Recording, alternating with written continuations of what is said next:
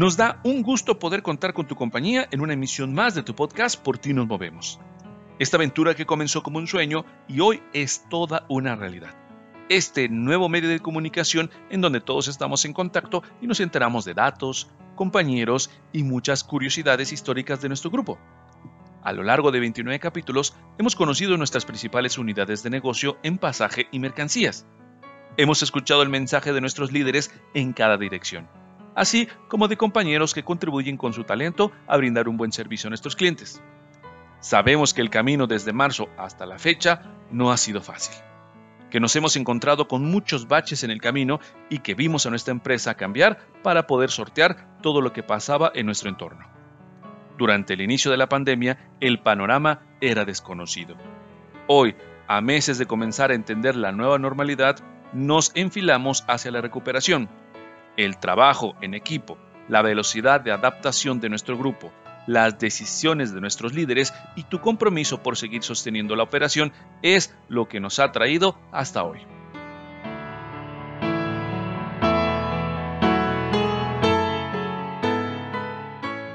adaptarnos o dejar que todo se disolviera. Esa fue siempre la cuestión. Sin embargo, en Grupo Estrella Roja siempre nos hemos caracterizado por nuestra rapidez de adaptación y la inversión en otros giros del negocio nos permitió avanzar. En el mes 11 de este 2020 nos resta hacer una reflexión de todo lo que está por venir. Seguramente las cosas volverán a la normalidad, pero nosotros seguiremos aprendiendo y adaptándonos al futuro que viene. Porque hoy, más que nunca, no debemos de olvidar que 75 años de experiencia nos hacen ser el grupo que hoy somos. Grupo Estrella Roja. Me presento, soy Miguel Coat, gerente de comunicación interna en Grupo Estrella Roja, y te recuerdo que mi función es escuchar, atender y canalizar las necesidades de comunicación de nuestra división de pasaje y mercancías. Acompáñeme y juntos recorramos una aventura más de nuestro podcast. ¡Comenzamos!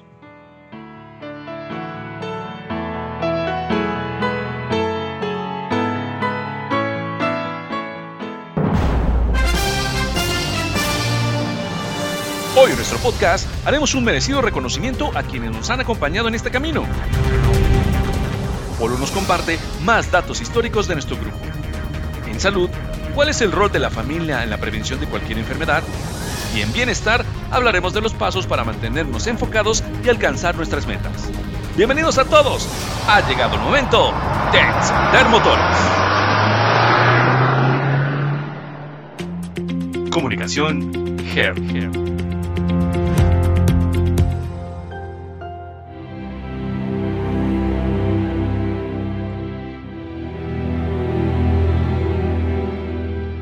En nuestra sección de comunicación, hoy tú eres nuestro principal invitado.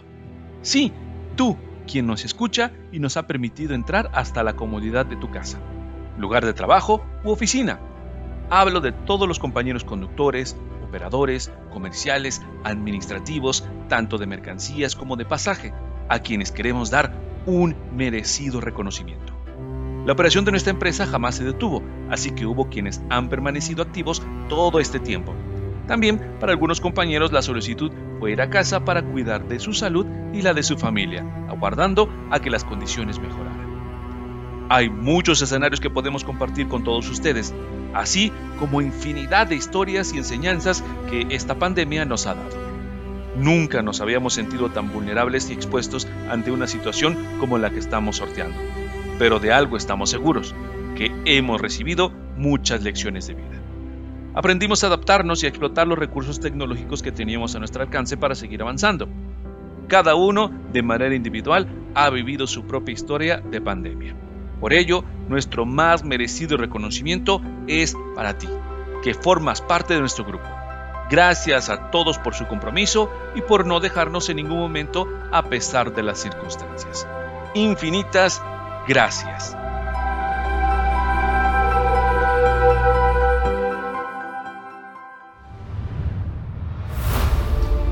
Historia Her.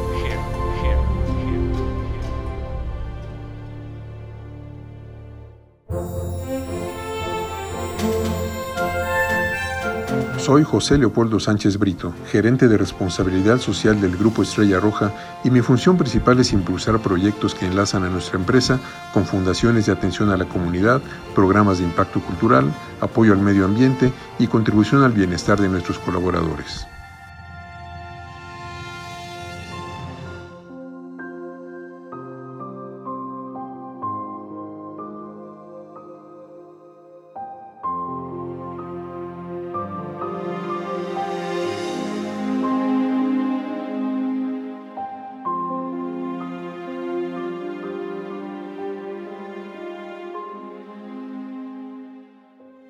En el capítulo anterior hablamos de una primera generación de directivos y colaboradores pioneros que dieron forma y consolidaron a nuestra empresa en sus primeros 30 años de vida. Hacia los años 70 se empezó a dar un proceso de cambio generacional. Una nueva generación llamada Baby Boomers venía haciendo su aparición en la empresa en todos los niveles. Son quienes habían nacido con la televisión y habían visto el boom tecnológico y económico de la posguerra. Vivieron el cambio social que quería amor, paz e igualdad de género. Tuvieron la oportunidad de una formación universitaria vieron la llegada del hombre a la luna y el arribo de las enormes computadoras que transformaban los datos en decisiones y estrategias. Esta generación empezó a gestar cambios en la organización junto con la generación de pioneros. Los primeros frutos de esta fusión de experiencia y juventud se empezaron a ver. En 1977, junto con la apertura del servicio directo de Estrella Roja, vino un cambio importante en la forma de ver al personal y el servicio. Poco a poco se fue integrando en la directiva esta nueva generación con personas como los señores Carlos Philip List, José Luis Carvajal,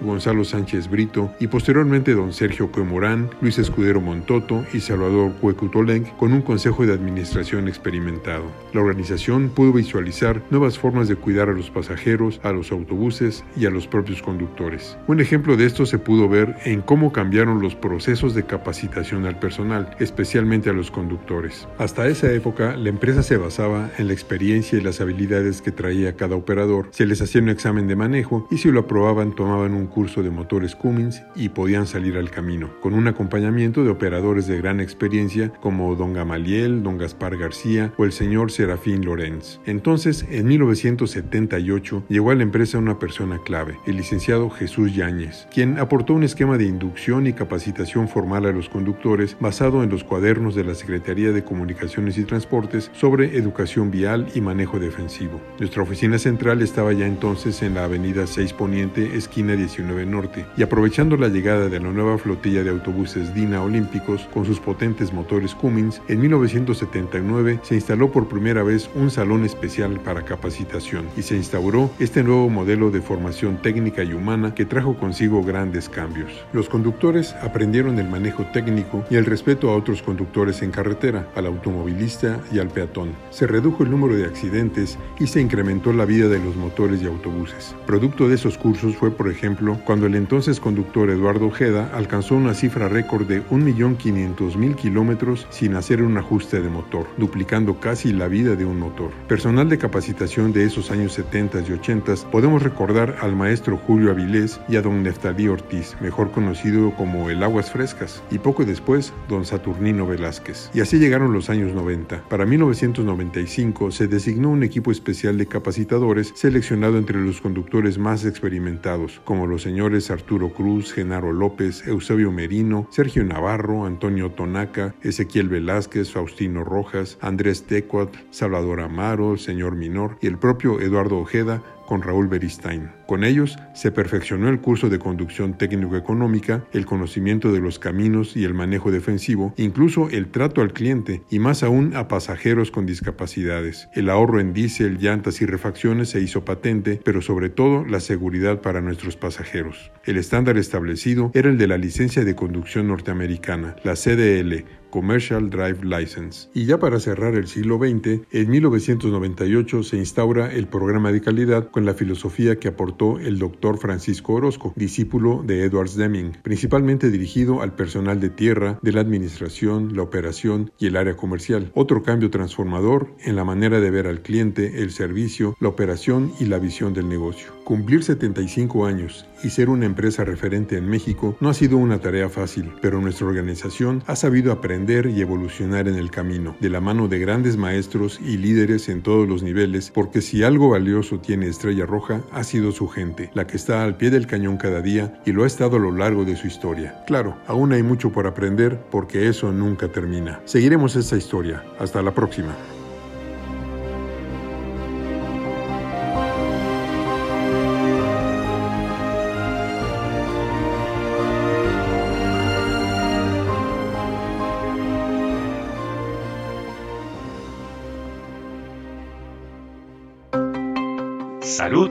Prevención.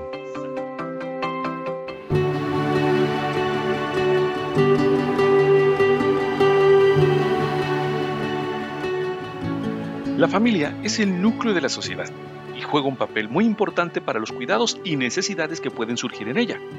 Cada integrante de la familia juega un rol que es fundamental para la convivencia.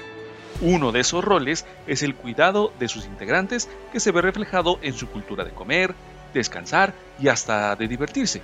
Por esta razón, nos acercamos al equipo médico GER para hacer la pregunta de la semana.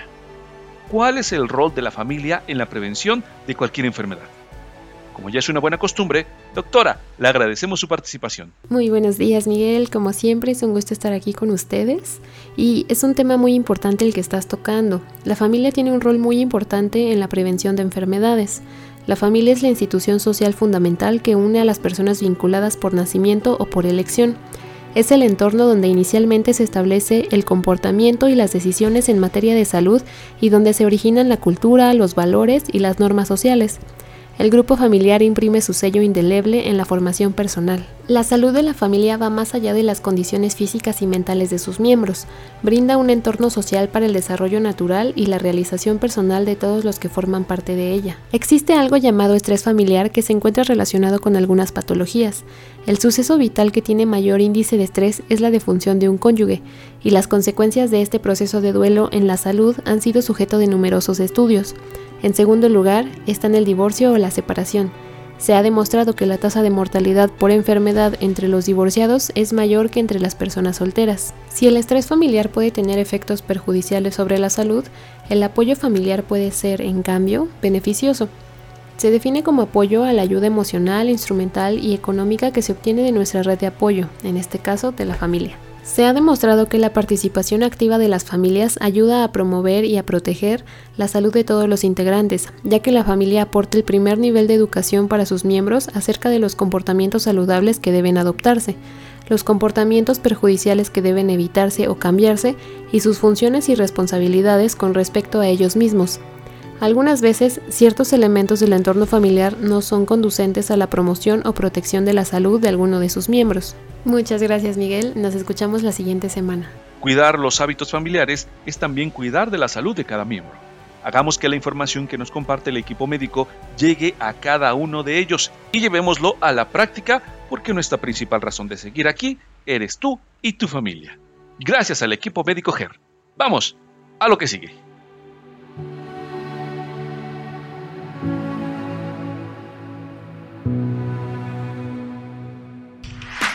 Bienestar.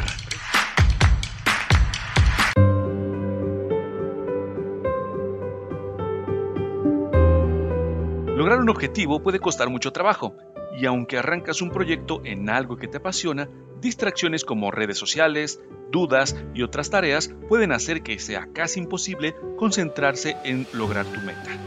Estos son algunos pasos que te ayudarán a priorizar y aclarar tu mente. Deja de hacer multitareas. En lugar de intentar hacer un millón de cosas a la vez, retrocede un paso y aborda un pendiente por turno. Si bien tu inclinación podría ser comenzar tu día muy ajetreado, como consultar los pendientes mientras desayunas y al mismo tiempo te diriges al trabajo, debes intentar poner en movimiento tu cerebro desafiándote con una tarea más grande y creativa a la vez. Dedica tu tiempo. Una buena manera de ir avanzando en tus metas es dedicar específicamente un periodo de tiempo en tu día. Quizás sean 30 minutos o una hora para un proyecto determinado. Colorea el espacio en tu calendario o configura un temporizador para asegurarte de que estás logrando el objetivo que tienes entre manos. Mantén tu movimiento. No puedes concentrarte si estás atrapado dentro de un cubículo mirando una pantalla todo el día. Apaga tu computadora y teléfono y sal a caminar durante 20 minutos. El aire fresco y el movimiento despejará tu cabeza. También asegúrate de beber mucha agua y descansar lo suficiente. Medita. El punto es que te tomes el tiempo para calmar tu mente. Hay una gran cantidad de aplicaciones en línea. Si puedes hacer una pequeña inversión, invierte en ti y tu tiempo para ayudar a tu cerebro a reducir el estrés. Cambia la música que está en tus audífonos. Si bien el ruido de fondo puede ayudar a bloquear una oficina ruidosa o una construcción fuera del trabajo, debes tener cuidado de que lo que estás escuchando no te distraiga más. La música con letra puede distraer tu atención de la tarea que tienes adelante, así que considera probar música clásica o electrónica. Usa una lista de reproducción que te resulte familiar para que no tengas la tentación de volcar toda tu atención a entender una canción nueva. Optimiza tu comunicación. Tomar 5 minutos para caminar al lugar del otro compañero te ahorrará tiempo y energía que generalmente inviertes en una cadena de correo electrónico o llamada y aclarará cómo deseas atacar un problema más rápidamente. Encuentra un ambiente con el tipo correcto de ruido. Para ser más efectivo, necesitas lograr un delicado equilibrio entre demasiado ruido y silencio total. Según David Burkus, profesor asociado de liderazgo e innovación, un cierto nivel de bromas en el trabajo, en el fondo, podría beneficiar nuestra capacidad para realizar tareas creativas, siempre que no nos involucremos en la conversación. En lugar de un silencio total, el entorno de trabajo ideal para el trabajo creativo tiene un poco de ruido de fondo. Esperemos que estos pasos sean de utilidad para poder concentrarnos en nuestros objetivos personales o laborales y así lograr la realización de los mismos. Muchas gracias por escucharnos. Con esto llegamos al final de nuestro podcast. Nos escuchamos la próxima semana. Gracias.